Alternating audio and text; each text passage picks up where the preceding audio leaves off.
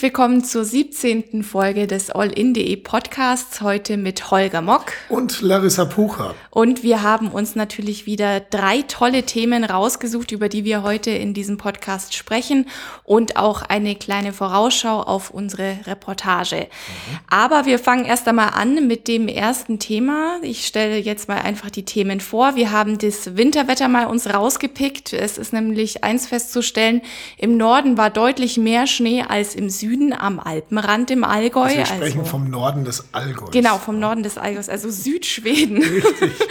Und ähm, dann haben wir als zweites Thema das Rokoko-Fresko, das äh, von der Seger Kirchendecke runtergekracht ist. Mhm. Gott sei Dank war an dem äh, ja, Tag nie oder es ist in der Nacht passiert niemand in der Kirche. Und dann haben wir noch einen Lechbrucker Pfarrer, der es nicht einsieht, ähm, ein Knöllchen zu zahlen und dessen Gehalt jetzt gepfändet wurde. Richtig. Genau, also wir starten jetzt einfach mal mit unserem Winterwetter. Wetter geht ja immer, ne? Wetter genau. ist immer ein Thema, sagt man, und äh, es beschäftigt die Leute ganz besonders hier im Allgäu in diesem Winter, der bisher viel zu warm war. Und jetzt äh, kommt also der Schnee mit seiner ganzen Macht, aber eben nur im nördlichen Allgäu. Witzigerweise ist der Süden, der den Schnee eigentlich auch dringend braucht für die Skipisten und so, da bisher noch, ja, will ich sagen, verschont geblieben. Ähm, also da wäre es eigentlich sinnvoller, wenn es schneit. Äh, Im Unterland sind die Leute doch eher so ein bisschen am Maulen, habe ich so das Gefühl. Ja, und ich, ähm, also uns hat es auch diese Woche getroffen, weil wir sind davon ausgegangen, hey, es schneit, die Wettervorhersage sagt Schnee fürs Allgäu voraus. Natürlich gehen wir jetzt in die Berge oder an, in ein Dorf, wo es voraussichtlich mächtig was runterhaut. Und wir sind dann nach Oberstdorf gefahren und haben da eigentlich vorgehabt, den Winterdienst früh morgens zu begleiten. Dazu muss man natürlich wissen, wir planen ja seit Jahren.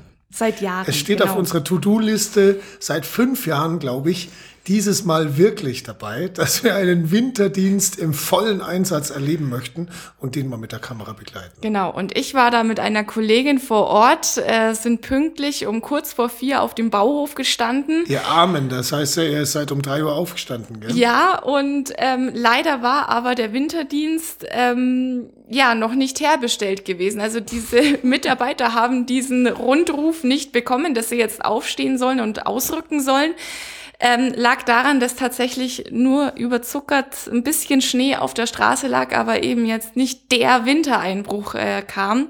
Genau, und äh, wir standen da eben und ähm, haben dann eben feststellen müssen, hm, es lohnt sich nicht, wir können dann wohl wieder schlafen gehen. Hätte man es gewusst, dann wäre man in Kempten zum Winterdienst. Ja, genau. Da war nämlich Land unter. Ja. Die Leute in äh, Börwang zum Beispiel sind kaum mit dem Fahrzeug äh, den, den Berg raufgekommen und so. Also es war richtig, äh, wenn man so will, für Allgäuer Verhältnisse, ja, ich will nicht sagen Schneechaos, weil normalerweise kommt ja der Allgäuer mit Schnee ganz gut zurecht. Aber es gab ja auch jede Menge Unfälle und so weiter, Blechschäden überall. Äh, Im ganzen Allgäu eigentlich außer wirklich. Da, wo im, wir waren. Im südlichsten Süden, in Oberstdorf, wo man denkt, so Mensch, jetzt haut's richtig runter, gehen wir nach Oberstdorf. War leider nix. Klassischer Fall von zur falschen Zeit am falschen Ort. Richtig. Schlechtes Timing. Äh, insofern versprechen wir, dass wir spätestens im nächsten Winter dieses Mal wirklich mal eine äh, Schneeräumkolonne wirklich im Einsatz erleben und darüber auch eine schöne Reportage drehen. Wir freuen uns wahnsinnig drauf, jedes Jahr quasi alle Jahre wieder. Tja, woran liegt es jetzt eigentlich, dass äh, im Süden so wenig Schnee liegt und im Norden dann doch so viel? Ja, wir haben jetzt eine ähm, Erklärung bekommen und zwar, es ist so, dass ähm, ja die, die Schneefälle, die jetzt im Norden ähm, hauptsächlich runtergekommen sind, deshalb nur dort runtergekommen sind, weil im Süden quasi diese warmen Luftmassen, also zu nah am Alpenrand lagen. Also mhm.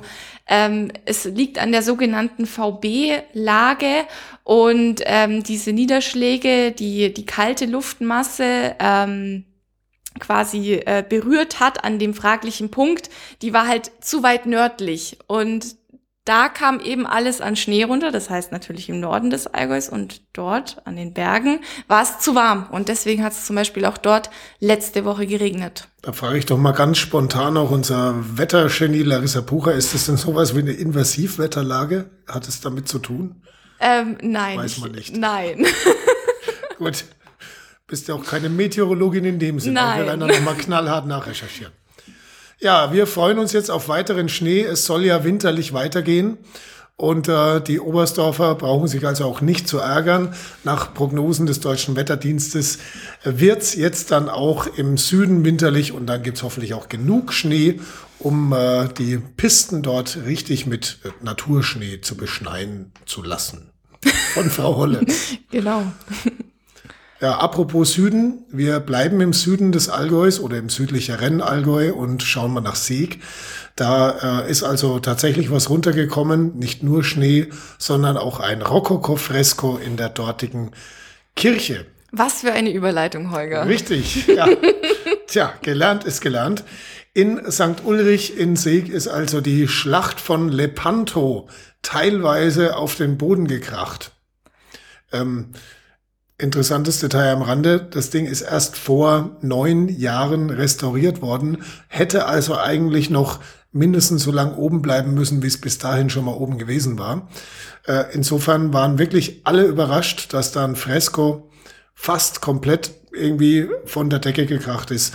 Gott sei Dank, muss man sagen, war gerade niemand in der Kirche, es war auch nachts. Ja, Gott sei Dank. Ähm, das Ärgerliche an der Stelle ist natürlich, also es handelt sich ja um Kunst. Das heißt, man musste das ja auch dementsprechend ähm, mit Finanzaufwand sanieren. Das heißt, ähm, das Ganze hat damals mehr als zwei Millionen Euro gekostet. Und ähm, ja, das ist jetzt quasi auch flöten gegangen. Also das wird sicherlich, ja, jetzt nicht wieder zwei Millionen Euro kosten, diese Reparatur, aber schon eine schöne Stange Geld. Mhm. Ja, und äh, jetzt ist die Frage, wie man das Ganze wieder repariert. Also äh, der normale Kirchenmaler, glaube ich, ist da jetzt leicht überfordert. Aber äh, wir bleiben da auf jeden Fall mal dran und schauen mal nach, wie sich das Ganze in der Kirche St. Ulrich in Seeg jetzt so weiterentwickelt mit diesem Fresko. Äh, witzig an der Stelle, das heißt witzig sehr schön eigentlich an der Stelle auch zu lesen in der Allgäuer Zeitung ist äh, die Tatsache, dass da sofort die Seger Handwerker zur Stelle waren und äh, ein Seger Handwerker hat also gleich eine Hebebühne von der Baustelle vorbeigebracht, damit man das Ganze absichern kann und so. Also da hat auch die dörfliche Gemeinschaft wieder gut funktioniert, wenn es um die Fresken in der Seger Kirchendecke geht. Genau, und wir gehen von einem Kirchenthema zum nächsten Kirchenthema. Uh, jetzt überlasse ich dir eine äh, richtig schöne Überleitung. Ja, da bin genau. ich jetzt mal gespannt. Es geht aber nicht um die Kirche, sondern um denjenigen, der die Messe liest. Es geht um einen Pfarrer, um einen oh. evangelischen Pfarrer, der aber mittlerweile im Ruhestand ist und der im Mai vor zwei Jahren ein Knöllchen in der Füssener Altstadt bekommen hat und es nicht einsieht, diese 15 Euro zu zahlen. Jetzt ist sein Ruheamtsgehalt äh, ja gepfändet worden. Also dazu muss ich jetzt mal ganz ehrlich sagen, ja.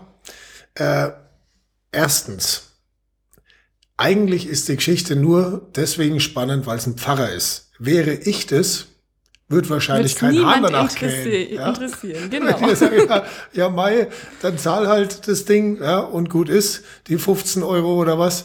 Und wenn wir es halt nicht zahlen, dann muss man halt durch die Instanzen, aber es würde wahrscheinlich keinen interessieren. In diesem Fall ist es halt ein Pfarrer und das macht die Geschichte irgendwo äh, interessant, dass ein Pfarrer sich quasi gegen die Windmühlen der Obrigkeit auflehnt und sagt, nein, dieses Knöllchen zahle ich nicht.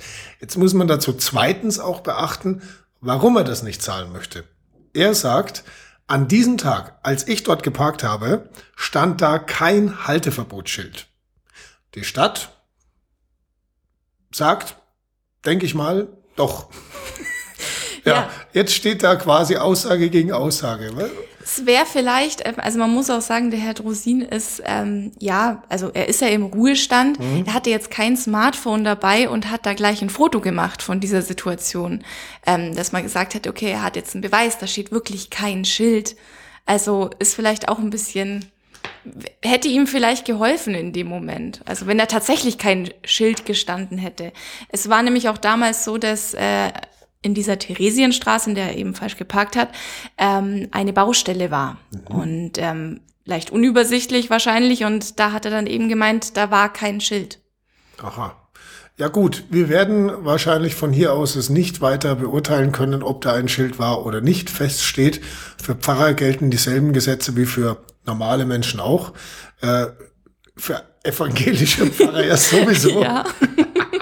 Äh, war natürlich nicht so gemeint. Nein, wir sind da natürlich äh, religiös völlig offen, offen und sagen, jawohl, äh, egal welcher Pfarrer oder welcher Bürger Knöllchen zahlen, wäre in diesem Fall höchstwahrscheinlich cleverer gewesen. Äh, sonst, dann, dann, dann wäre es zu dieser Lohnpfändung oder Gehaltspfändung, Ruhestandsgehaltspfändung eben nicht gekommen. Jetzt kostet der Spaß 257 Euro, abgezogen vom Ruhestandsgehalt. Ja, und äh, es wird weitergehen. Also es scheint jetzt nicht so, äh, dass er da jetzt klein beigeben möchte. Mhm. Sind wir mal gespannt, wie die Geschichte weitergeht. Äh, die Allgäuer Zeitung wird auf jeden Fall dranbleiben und äh, wird da auch weiterhin ja, des Pfarrers leidige Knöllchengeschichte begleiten und uns sicherlich auf dem Laufenden halten, ob er irgendwann das Geld zurückbekommt. Weil jetzt ist es ja erstmal weg. Genau. Und es geht weiter mit unserer Reportage, auf die wir jetzt an dieser Stelle am Schluss teasern möchten. Mhm. Wir haben nämlich einen Imbissmann besucht. Also man kennt sie ja, die Imbissbuden mit ähm, Fritten, Würstel, Burger, Würstel, genau. Hähnchen. Alles Mögliche. Buletten, meist, ja, äh, Fleischküchle, Fleisch, also ja. Fleisch äh, hat alles mit Fleisch mhm. zu tun, aber dieser Imbissmann äh, macht tatsächlich alles nur äh, vegetarisch und vegan. Also er macht einen vegetarischen und veganen Imbiss. Das heißt, statt Döner gibt's dann halt Falafeldöner, also aus Kichererbsen hergestellt, ähm, oder eben einen äh, Burger mit einem ja, vegetarischen Patty, den er eben selber macht. Oder Tofu-Würstchen. Ja, Nein, den gibt's, gibt's ja nicht. auch zum Grillen. Doch, gibt's tatsächlich Tofu-Würstchen zum Grillen und da habe ich ein ganz, ein leckeres Rezept. Tofu-Würstchen auf dem Grill gelingen am besten, wenn man sie kurz vor dem Auflegen auf den Grill durch ein saftiges Stück Fleisch ersetzt. äh, da pflichtet ja jeder Vegetarier bei. Holger. Richtig, nee, also ähm, ich muss sagen, ich finde das Ganze sehr interessant, ein vege rein vegetarischer Imbiss und ich finde es äh, auch ähm, spannend, das jetzt sich, sich anzuschauen, wie so ein Startup mit so einem Imbisswagen vielleicht da richtig durchstartet. Wir hatten ja auch schon mal eine Reportage über eine vegetarische Berghütte. Die richtig gut die läuft. Richtig gut gelaufen mhm. ist, die Reportage, hat viele Leute interessiert. Und äh, ich finde es auch völlig in Ordnung, wenn sich jemand entscheidet, dafür kein Fleisch zu essen, bleibt mehr für mich. Äh, insofern ähm, wünsche ich diesem Mann natürlich alles Gute und werde eventuell das sogar mal versuchen. Sehr schön. Weil man muss sich ja da auch offen halten. Ne? Und es gibt ja, ja auch natürlich. leckere vegetarische Gerichte. Kässpatzen zum Beispiel. ist zwar nicht vegan, aber immerhin vegetarisch. Und äh, da bin ich mal gespannt, was er so im Angebot hat. An dieser Stelle verabschieden wir uns von der 17. Folge des All-In.de Podcasts heute mit Holger äh, Mock und Larissa Pucher. und dabei sei natürlich angemerkt, kurzer Hinweis noch auf die 18. Folge. Es wird sie geben. Tschüss. Tschüss. you